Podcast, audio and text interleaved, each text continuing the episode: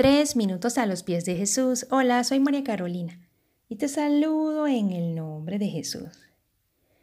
La palabra de Dios dice que preciosos son los pies de lo que anuncian el Evangelio. Y me preguntaba si yo he mermado en esa función maravillosa de comunicar la verdad de Dios a otras personas, así como yo también recibí de esa verdad. Dios me recordaba que Él no quiere que me quede acaparando o guardando lo que Él me está enseñando o me ha dado ya sea su verdad, ya sea su sabiduría, ya sea el tiempo o dinero.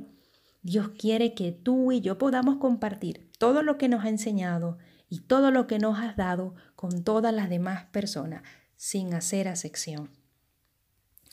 Tú y yo hemos recibido ese amor incondicional y el perdón de Jesucristo. Otros también lo están necesitando. El libro de Mateo, capítulo 28, versículo del 19 al 20, el Señor Jesús les dice a sus discípulos, hace discípulos a todas las naciones, enseñándoles que guarden todas las cosas que os he mandado.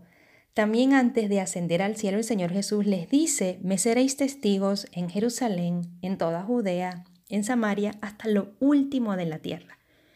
Así que el Señor Jesús no pretendía que tú y yo almacenáramos y guardáramos la verdad de su palabra y nos quedáramos solo tú y yo en el conocimiento de ella.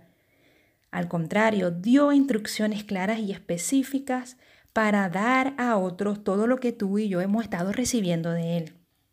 En segunda de Timoteo, capítulo 2, versículo 2, el apóstol Pablo inclusive amonesta a su joven aprendiz Timoteo que comunicara a otros la verdad que había aprendido y que ellos a su vez le impartieran a otros.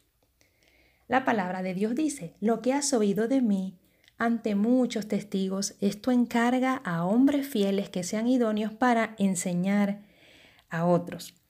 La palabra de Dios dice también en 2 de Corintios, capítulo 5, versículo 20.